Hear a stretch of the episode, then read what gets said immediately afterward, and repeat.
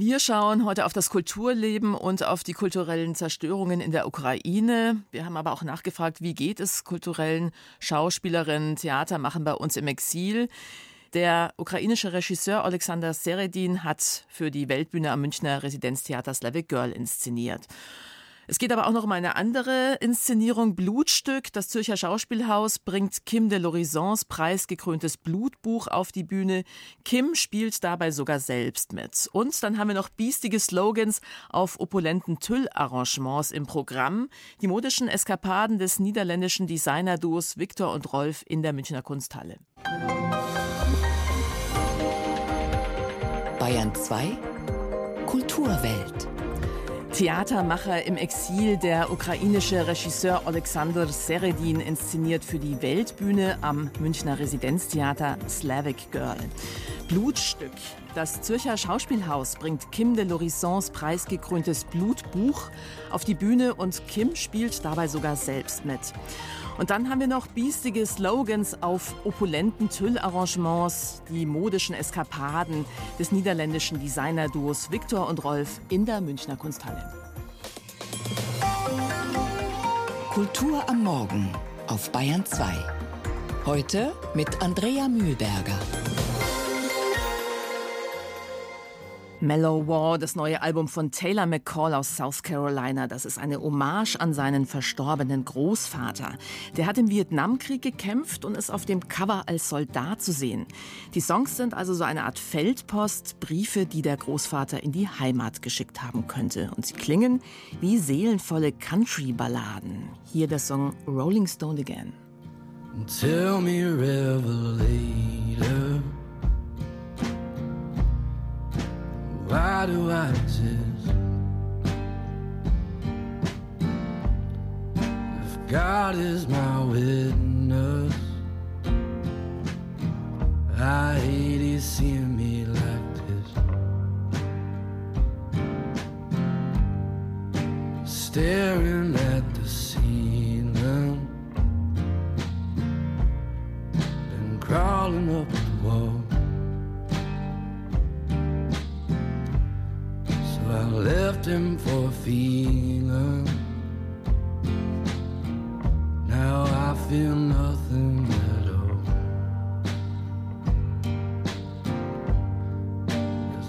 nothing like the strong stuff.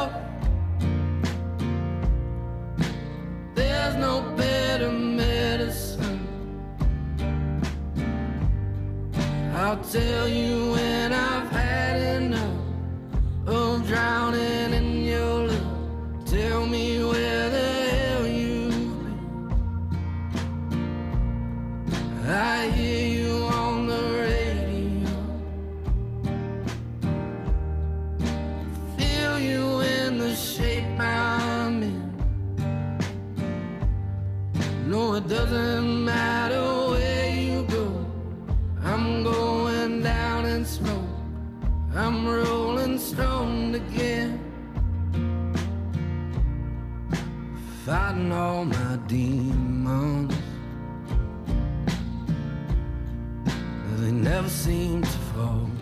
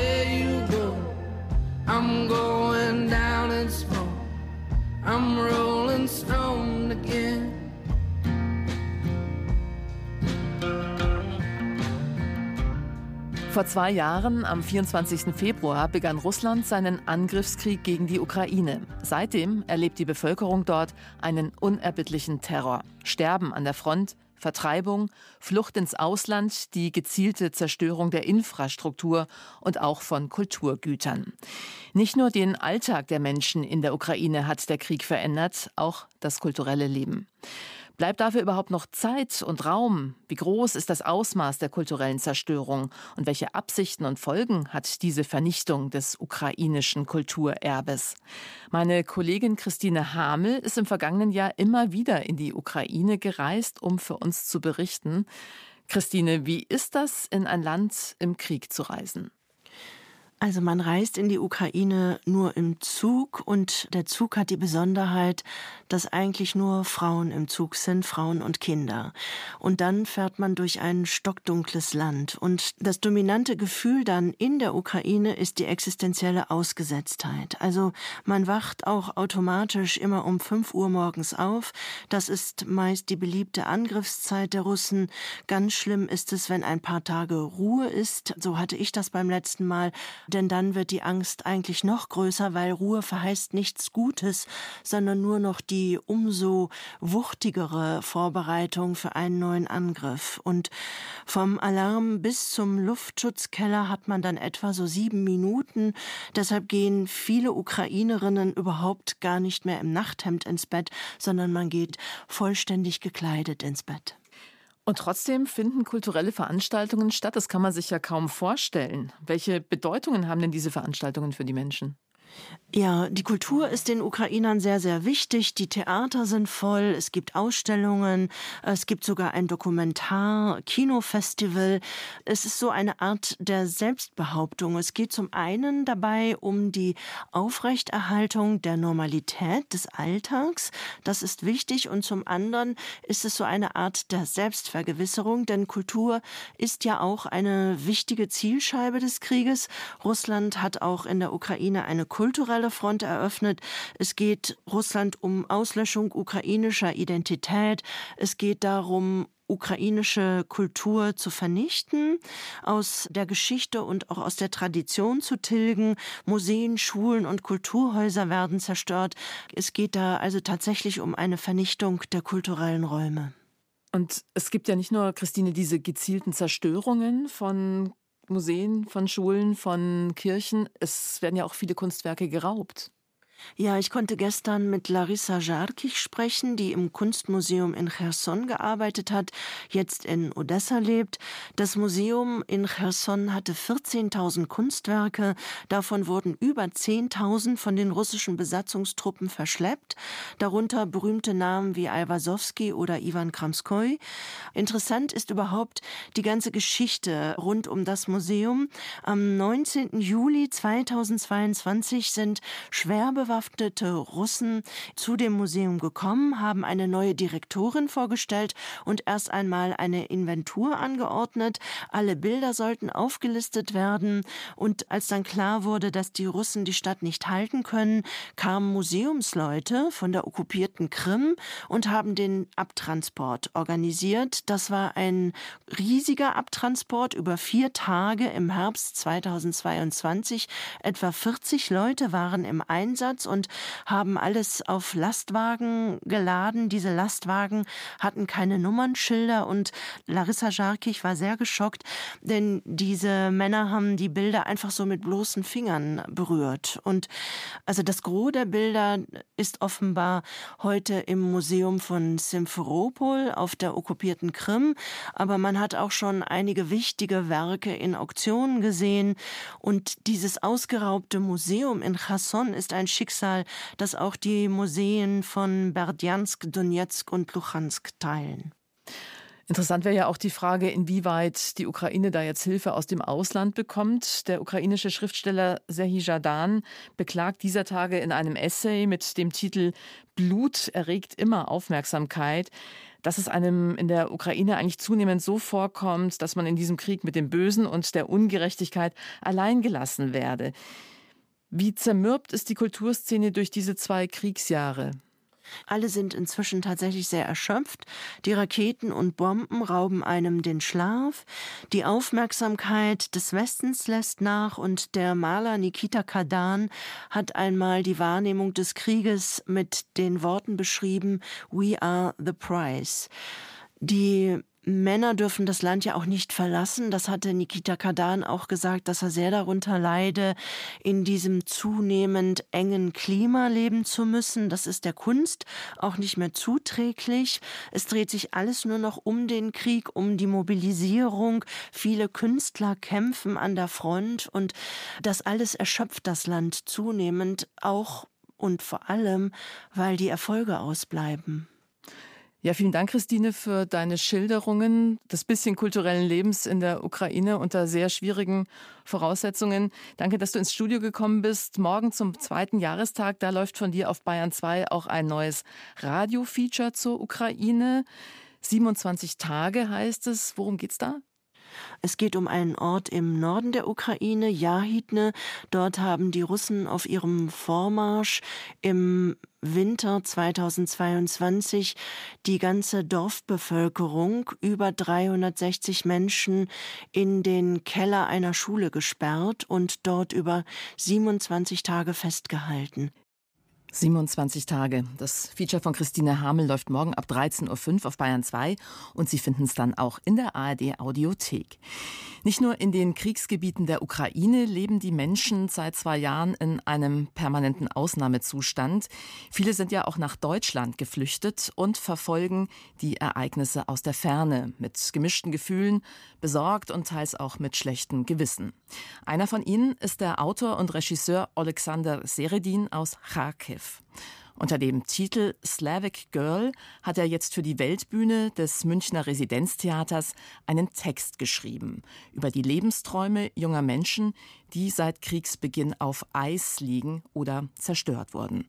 Morgen Abend kommt Slavic Girl zur Aufführung. Christoph Leibold. Ich bin Schauspielerin. Früher war ich eine ukrainische Schauspielerin. Aber jetzt bin ich einfach nur Schauspielerin. Sie sind Schauspielerinnen, denn in der Tat, sie könnten ja schließlich alle möglichen Rollen spielen, wenn man sie nur ließe. Nur wegen ihrer Herkunft werden sie hierzulande vor allem als Slavic Girls wahrgenommen, als junge Frauen aus der Ukraine, als Geflüchtete. Ich spiele slawische Figuren in Stücken über den Krieg. Ich ahne, dass ich nie wieder eine Hauptrolle spielen werde.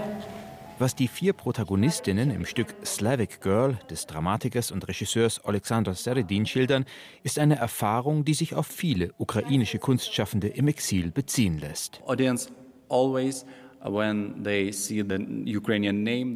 wenn das Publikum einen ukrainischen Autorennamen liest, erzählt Seredin, erwartet es automatisch ein Kriegsstück. Bis zu einem gewissen Grad ist das okay für mich, denn immerhin spüre ich bei den Menschen in Deutschland ein ehrliches Interesse an dem, was die Ukraine gerade durchmacht. Eine Schublade, in die man gesteckt wird, bleibt es aber dennoch, wenn man in erster Linie als geflüchteter Künstler wahrgenommen wird und nicht einfach nur als Künstler, unabhängig von Flucht und Kriegserfahrung. Alexander Seredin reibt sich an dieser verengenden Identitätszuschreibung und thematisiert seine Herkunft doch auch selbst. Eine zwiespältige Erfahrung, zwiespältig auch deshalb, weil der Grad zwischen echtem und voyeuristischem Publikumsinteresse mitunter schmal ist, wie Lisa Moskalenko bestätigt, eine der vier Darstellerinnen in Slavic Girl. So ein Gefühl habe ich, ja, aber ich glaube, dass es normal ist, weil die Menschen, die das nur vom Nachrichten rausfinden, wissen gar nicht, was Krieg bedeutet. Lisa Moskalenko stand kurz vor dem Abschluss der Schauspielschule in Kiew, als Putins Truppen die Ukraine überfielen. Sie kam schon bald nach Kriegsbeginn nach Deutschland, wo sie Aufnahme in der Exilklasse fand, die die Bayerische Theaterakademie August Everding in München umgehend eingerichtet hatte. Dort begann Moskalenko noch einmal von vorn mit der Ausbildung. Alexander Seredin wiederum, Jahrgang 1991, vor Kriegsbeginn Hausregisseur am Pushkin-Theater in Charkiw, floh erst im Sommer 2022 und ist nun Writer in Residence am Münchner Residenztheater. Sein erstes Stück, das im Exil entstand, war ein breit angelegtes Panorama über den Alltag im Krieg. Inzwischen hat sich sein thematischer Fokus verschoben.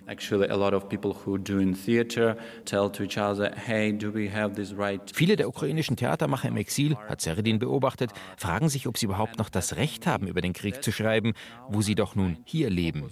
Darum habe ich mich inzwischen darauf verlegt, darüber zu schreiben, wie es den Ukrainern hier geht. Damit kenne ich mich gerade besser aus, weil ich jetzt ja ebenfalls hier hier lebe und nicht mehr in der Ukraine.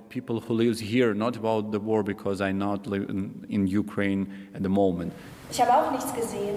Keine Explosionen, keine Toten. Bin im März weg, gleich nachdem alles Auf die Rolle der Kriegstraumatisierten festgelegt zu werden, ist für manche Ukrainer im Exil nicht nur eine zu einseitige Sicht auf sie, sondern schlichtweg falsch. Ganz einfach, weil ihnen die unmittelbare Kriegserfahrung dank rechtzeitiger Flucht erspart geblieben ist. Alexander Seredin selbst allerdings hat tatsächlich Raketenangriffe und Einschläge miterlebt. Lisa Moskalenko kennt den Krieg gleichfalls aus eigener Anschauung. Ich fahre manchmal zurück in die Ukraine und ich bleibe da für drei Wochen, fast einen Monat. Und ich bin da im Krieg und dann bin ich zurück. Das ist äh, die Zeit, wenn ich so viele verschiedene Gefühle und Emotionen empfinde. Wut.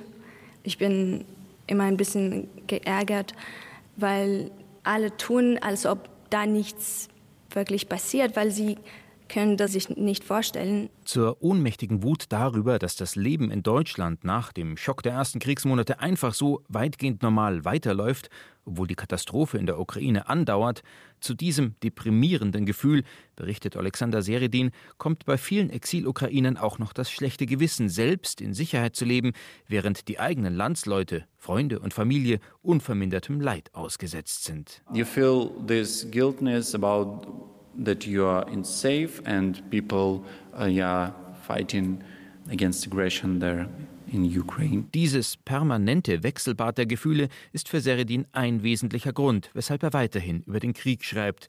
Dafür, dass er nicht verdrängt oder vergessen wird, nimmt Seredin es auch in Kauf, eine Zeit lang als Künstler auf seine Herkunft reduziert zu werden. Vom Krieg zu erzählen, sagt er, ist gerade meine Mission. Und wenn es meinem Land nützt, wieso sollte ich es sein lassen? Why not? Was bedeutet es für junge Menschen aus der Ukraine bei uns im Exil zu leben? Slavic Girl von Alexander Seredin. Premiere ist morgen um 17 Uhr im Zur schönen Aussicht. Das ist im oberen Stock des Foyers im Münchner Residenztheater. Nun, jetzt hören wir noch mal rein ins neue Album Mellow War von Taylor McCall. Den Song Rest on Easy, den hat er geschrieben, nachdem einer seiner besten Freunde gestorben ist.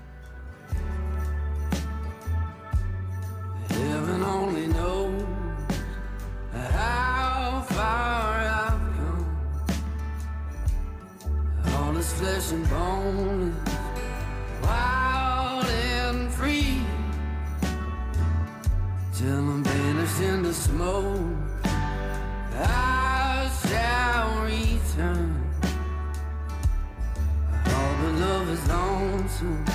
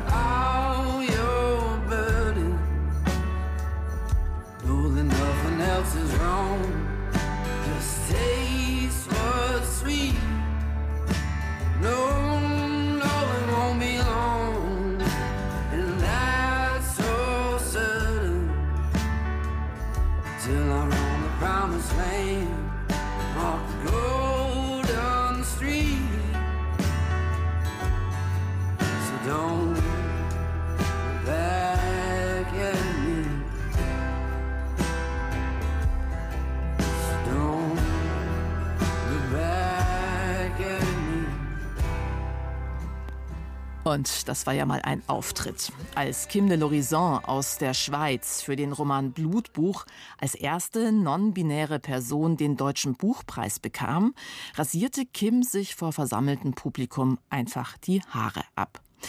Im Roman spürt ein non-binäres Ich dem mütterlichen Zweig der Familie nach. Anlass ist die beginnende Demenz der Großmutter und die Frage nach transgenerationalen Traumata, ein ziemlich radikaler Ich-Findungsprozess. Im Ansatz radikal und feministisch geht auch die Regisseurin Leonie Böhm mit klassischen Theatertexten um. Am Zürcher Schauspielhaus, da haben sich die beiden jetzt zusammengetan und Blutbuch in ein Blutstück für die Bühne transformiert. Gestern Abend war Premiere. Sven Riklefs. Ja, eigentlich habe ich ja ein Buch geschrieben. Das Buch ist leider ein bisschen für mich selbst gescheitert, weil ich, ich habe versucht, so in eine andere Form von Gemeinschaft zu kommen. Ja, und ich habe gemerkt, diese, diese Gemeinschaft irgendwie, die habe ich so richtig körperlich gesucht. Da habe ich dann festgestellt, Mensch, ich glaube, du hast dich in der Gattung geirrt. Wohl auch deswegen jetzt also das Blutbuch als Blutstück auf dem Theater. Nicht mehr als Uraufführung, wie eigentlich geplant, weil diese aus Krankheitsgründen verschoben wurde, jetzt aber nach inzwischen drei Bühnenadaptionen in verschiedenen Städten eine sehr freie, sehr eigene Version. Während sie eigentlich nur noch in wenigen Motiven des Buches wurzelt und zugleich versucht, sich von eben diesem Buch zu emanzipieren, schickt sie als Clou Kim de l'Horizon höchst selbst auf die Bühne. Zunächst als Autorinnenpersönlichkeit in Glitterrobe, später dann, wie die anderen vier Spielerinnen, im eher non-binären Fantasieoutfit. Die körperlich gesuchte Gemeinschaft also, das ist die Utopie, die sichtbar über diesem Abend schweben soll, der betont locker, betont spielerisch, betont improvisierend daherkommt. Da gibt es gemeinsames Singen, gemeinsames Blödeln, es gibt viel Körpergekuschel und immer wieder auch Versuche, mit dem Publikum in unmittelbaren Kontakt zu kommen, mit unmittelbarer Nähe und unmittelbarer Ansprache. Dabei steht nicht mehr, so wie im Buch, die sprachliche Selbstvergewisserung und das sprachliche Ringen einer non-binären Persönlichkeit um die eigene Identität im Mittelpunkt. Vielmehr geht es um eine sehr allgemeine Rückbesinnung, zum einen in eine liebevolle Gemeinschaft, zum anderen in den eigenen Körper. Und es geht, das allerdings wie schon im Blutbuch, um den Generationentransfer von Ängsten und Traumata, und das vor allem durch die Mütter und Großmütter, die Großmäher, wie es im Schweizerdeutschen heißt. Und immer wenn eine Großmäher zu verschwinden droht, dann, dann machen, gewähren sie eine neue in ihre Lehre und gießen sich in sie herein. Und das Gießen hört nie auf. Mit jedem Gießen kommt eine Großmäher dazu. Und es entsteht ein Stammbaum wie eine Champagnerpyramide. Und obendrauf sitzt einer und kackt für immer. So kommt die Scheiße in unsere Adern. Eigentlich ist Regisseurin Leonie Böhm für ihre ebenso konsequenten wie faszinierend feministischen Neudeutungen überkommener Klassiker bekannt. Dass sie sich nun zum ersten Mal an einen Gegenwartstext wagt, ist auf ausdrücklichen Wunsch von Kim de l'Horizon entstanden, wie es wiederum Leonie Böhms ausdrücklicher Wunsch war, nicht nur den Text in Gemeinschaftsarbeit neu zu bearbeiten, sondern auch die Autorinnenpersönlichkeit selbst auf die Bühne zu schicken. Doch die eigentlich spannende Ausgangslage hat, wie es scheint, nicht wirklich gezündet. Wer das Blutbuch gelesen hat und seine Komplexität und vor allem auch Dringlichkeit kennt, fühlt sich nun in dieser Blutstück-Version wie als Zaungast eines Improvisationsworkshops, der noch sehr viel Luft nach oben hat. Natürlich sind da immer wieder komische Momente, wenn etwa eine Großwantje Kohlhoff als Karikatur eines Macho-Ritters zu voller Form aufläuft, oder es gibt Momente des Innehaltens, wenn etwa Kim de l'Horizon mitten im Publikum stehend von dem Sicherheitskonzept spricht, das das Theater zum Schutz gegen potenzielle Gewalt ausgearbeitet hat, mit der eine so prominente non-binäre Persönlichkeit immer wieder konfrontiert wird.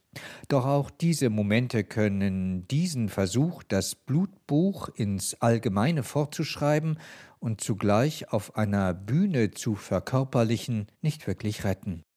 Sven Riklefs über die Premiere von Blutstück am Zürcher Schauspielhaus gestern Abend. Und jetzt wird's höchste Zeit für ein bisschen Leichtigkeit, für Prinzessinnen-Träume in Tüll, bei denen nicht nur Stars wie Lady Gaga, Tilda Swinton oder Madonna das Herz aufgeht. Das niederländische Kreativduo Viktor und Rolf entwirft seit 30 Jahren gemeinsam Mode. Mode. Kunstwerke zum Anziehen sind das. Ob ihre schwingenden Reifröcke, breit gefächerten Kragen oder über den Kopf gestülpten Bilderrahmen auch tragbar sind, egal. Instagrammable sind sie allemal, also rein in die Münchner Kunsthalle, wo von heute an 100 Fashion Statements von Viktor und Rolf zu sehen sind. Martin Zein. Im Zentrum der Ausstellung ein großer Spiegelsaal mit vier Kronleuchtern. Darin viele voluminöse Kleider. Mehr Prinzessin geht nicht. Näher an die Üppigkeit der Haute Couture sind Viktor und Rolf nie gekommen. Ein Fest der Farben, grün, lila, hellblau. Oder wie es die Kuratorin Franziska Stör auf den Punkt bringt. Es ist eine Explosion an Tüll. Aber diese Hommage an das Fest, an Bälle, an die aristokratische Tradition der Mode ist nicht ganz ernst gemeint.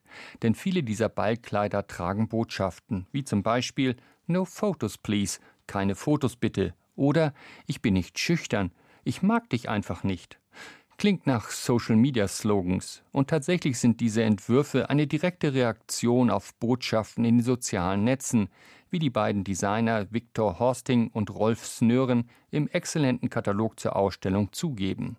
Für das Duo geht es beim Mode nicht nur um Styles, sondern auch um Emotionen und Persönlichkeit, erklärt Viktor Horsting. We try to use fashion in a different way see if it can be used to express something more than style, express something perhaps emotional, something personal. It can be a reflection on fashion itself. Sie interessieren sich nicht für Mode als Stil, sondern als Fragestellung, manchmal sogar als Befragung der Mode selbst. Die Generation Z hat diese Botschaft sofort verstanden. Diese Kollektion ging viral. Ein Erfolg. 1992 aber, nach dem Abschluss der Kunst- und Designakademie in Arnheim, war der Anfang schwer. No Ihren unkonventionellen, nicht immer verkäuflichen Stil bewahrten sie, fast über drei Jahrzehnte hinweg. Am Anfang jeder Kollektion steht bei ihnen nicht die Frage nach den Trendfarben der Saison, sondern ein Blatt Papier, verrät Rolf Snören. We can't do anything before we have something written down on paper. First we start with a concept and then we write it down and then we visualize the words. Kollektionen als visualisierte Worte. Ihre Mode aber ist alles andere als Papieren. Selten ist die Haute Couture so verspielt, so ironisch wie bei Victor und Rolf.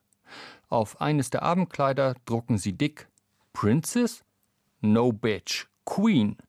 Frauen, die diese Mode tragen, wollen keine hübschen Anziehpuppen sein, sondern Herrscherinnen. Zugegebenermaßen, einige der Kleider stellen eine Herausforderung dar.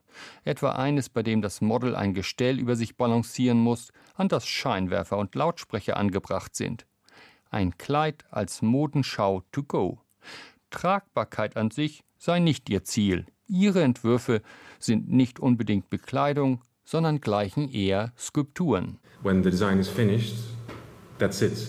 It's like a garment is an autonomous piece in itself. So in that sense it's almost like sculpture. Fashion Statements heißt die Ausstellung und das trifft den Kern ihrer Kunst. Es geht Victor und Rolf nicht um Styles, nicht in erster Linie um Schönheit, wobei einige Arbeiten hinreißend schön sind und auch schlau. Ihre Kleider sind Skulpturen. Sie können getragen werden. Einige kann man auch an die Wand hängen. Die Münchner Ausstellung ist ein Augenöffner. Wie Mode funktioniert, zeigt sie, und dass Kleider manchmal gerade deswegen so schön sind, weil sie für den Körper und für den Kopf gemacht sind. Victor und Rolf Fashion Statements. Die Ausstellung geht noch bis Anfang Oktober in der Münchner Kunsthalle. Danke fürs Zuhören, sagt jetzt Andrea Mühlberger.